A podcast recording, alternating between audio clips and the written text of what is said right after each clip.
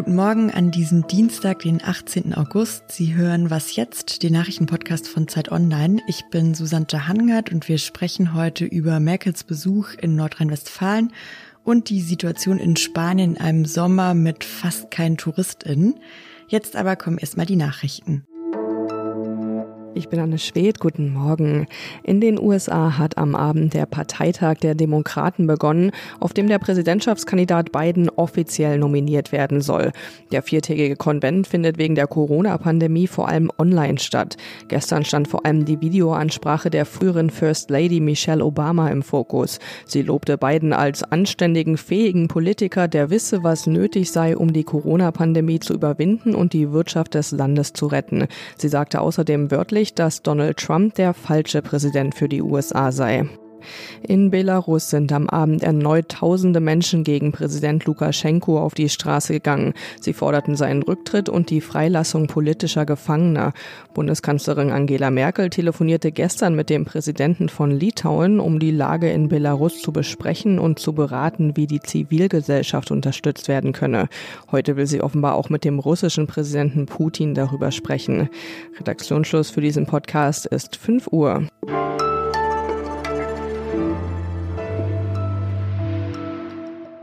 Ein Monat ist es her, dass wir fast märchenhafte Bilder von Markus Söder und Angela Merkel gesehen haben, wie sie im Prunksaal des Schlosses Herrn Chiemsee saßen, über ihnen Kronleuchter und vergoldeter Stuck. Söder wollte sich mit diesem pompösen Besuch als Kanzler empfehlen, haben viele danach gesagt, denn die Kanzlerfrage in der Union ist bis heute nicht geklärt. Heute jetzt besucht Angela Merkel Armin Laschet, den Ministerpräsidenten von Nordrhein-Westfalen. Über diesen Besuch und was davon zu erwarten ist, spreche ich jetzt mit Christoph Seils, politischem Journalisten in Berlin. Hallo Christoph. Hallo. Christoph, was für Fotos können wir denn von dem Besuch heute erwarten? Einen Prunksaal gibt es wahrscheinlich eher nicht. Nein, wir werden das Kontrastprogramm sehen. Die Zeche Zollverein, das riecht nach Maloche, das riecht nach der Kohle und damit inszeniert sich äh, Armin Laschet natürlich als Kontrastprogramm auch zu Markus Söder, nämlich als der volksnahe, der auch die Nöte der Arbeiter versteht. Würdest du denn sagen, man kann das so sehen, dass dieser Besuch jetzt heute die Werbetour von Laschet quasi ist, mit der er sich als Kanzlerkandidat empfehlen möchte? Das war ja klar, nachdem äh, Merkel bei Söder war in Bayern, musste sie jetzt auch nach Nordrhein-Westfalen zu ähm, Laschet fahren, einfach auch um nicht den Eindruck zu erwecken, dass sie irgendeinen Kandidaten für ihre Nachfolge äh, bevorzugt. Und Laschet ist ja auch noch im Rennen um den CDU-Vorsitz. Auch dort musste sie präsent zeigen in der Partei.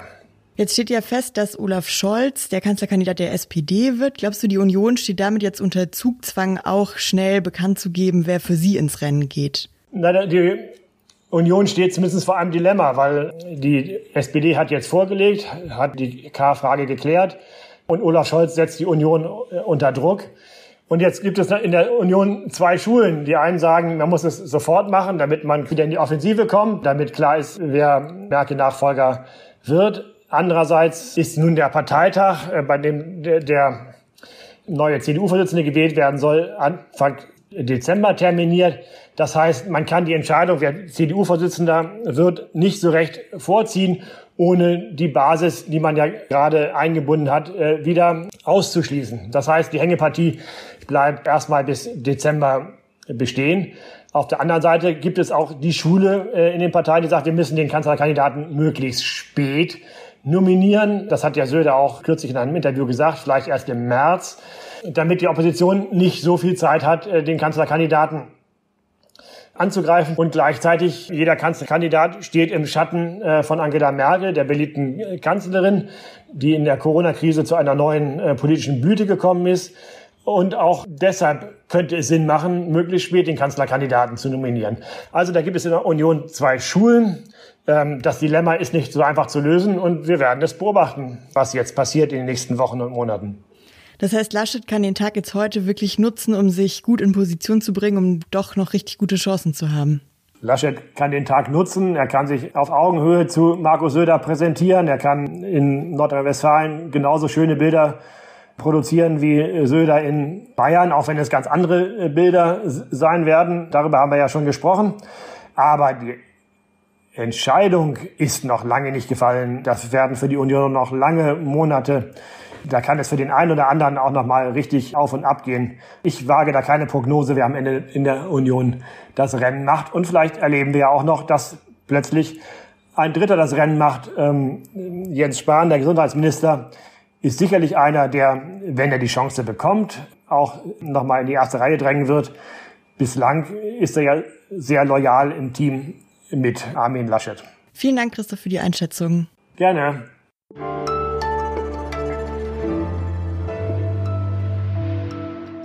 Und sonst so? Heute ist es genau 60 Jahre her, dass ein Medikament in den USA auf den Markt kam, das die Welt extrem verändert hat. Ein Jahr später war es in Deutschland auch soweit, die erste Antibabypille. Die Pille sorgte für große gesellschaftliche Diskussionen, gerade auch hier in Deutschland.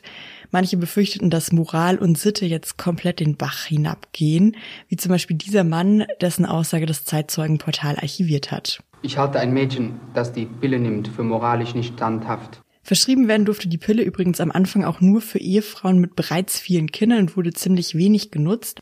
Das wurde erst anders gegen Ende der 60er, als sich die Gesellschaft auch zunehmend veränderte und modernisierte. Deshalb sieht man heute in Statistiken den sogenannten Pillenknick, also einen Abfall der Geburtenraten in vielen Industrienationen gegen Ende der 60er. Bis heute übrigens ist die Pille das am meisten genutzte Verhütungsmittel hier in Deutschland, aber es werden von Jahr zu Jahr immer weniger Pillen verschrieben, was wahrscheinlich an den doch relativ starken Nebenwirkungen wie zum Beispiel einem erhöhten Thromboserisiko liegt.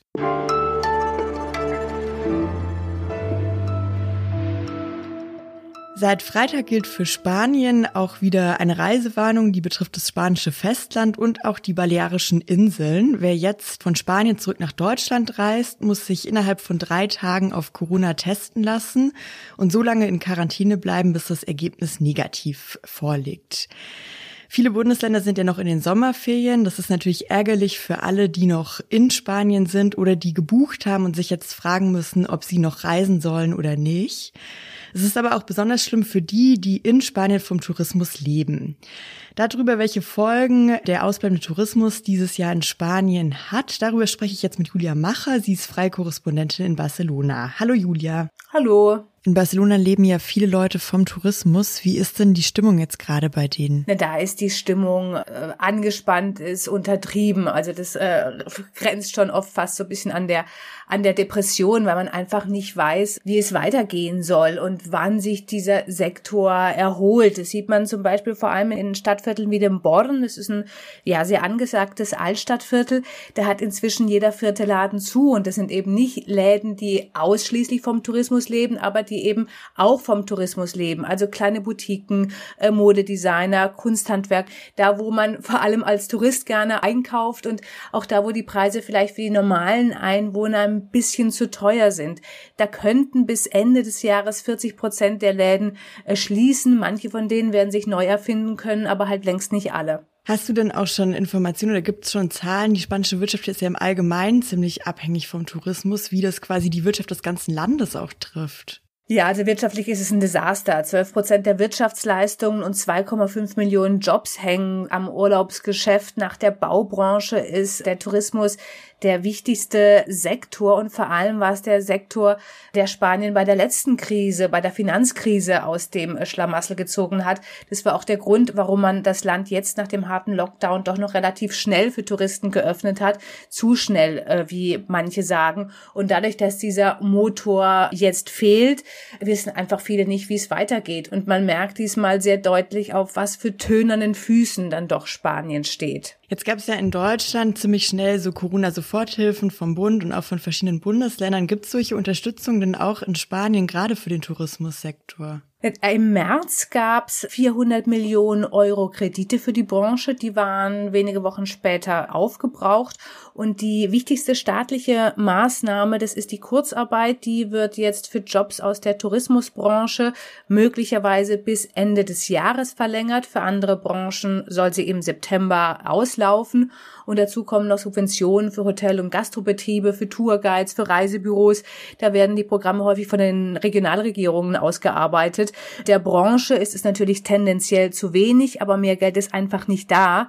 die Gelder aus dem europäischen Wiederaufbaufonds, die sollen nicht direkt in den Tourismus fließen, sondern hauptsächlich in Digitalisierung gesteckt werden und in den Umbau der spanischen Wirtschaft nach nachhaltigen Kriterien, auch um das Land langfristig weniger abhängig vom Urlaubsgeschäft zu machen. Vielen Dank, Julia. Bitte, gerne. Das war's schon mit Was jetzt an diesem Dienstagmorgen. Wenn Sie uns kritisieren oder auch loben wollen, freuen wir uns immer über Mails an wasjetzt.zeit.de.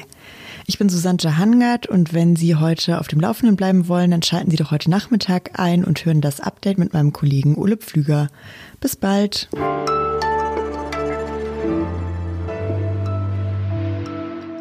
Barcelona ist jetzt plötzlich viel ruhiger als sonst. Was ist denn jetzt gerade dein Lieblingsplatz in der Stadt, um diese Ruhe zu genießen? Mein Lieblingsplatz in der Stadt, das ist der Platz vor dem Mercat del Born. Der Mercat del Born äh, ist eine Markthalle, die jetzt ein Ausstellungsraum ist, ein Museumsraum, wo die Ruinen der Stadt von 1714 drunter zu sehen sind. Und dieser Platz, der ist normalerweise voller Reisegruppen und den haben ich und mein Sohn und ein paar Freunde so nach dem Alarmzustand wiederentdeckt, weil man da super Rollschuh fahren kann. Das ist ein ganz glatter Platz ohne äh, Holpersteine. Und jetzt ist dieser Platz leer und man hat eben Platz, um dann doch so ausufernde Sportarten zu betreiben, wie der Rollschuh zu fahren.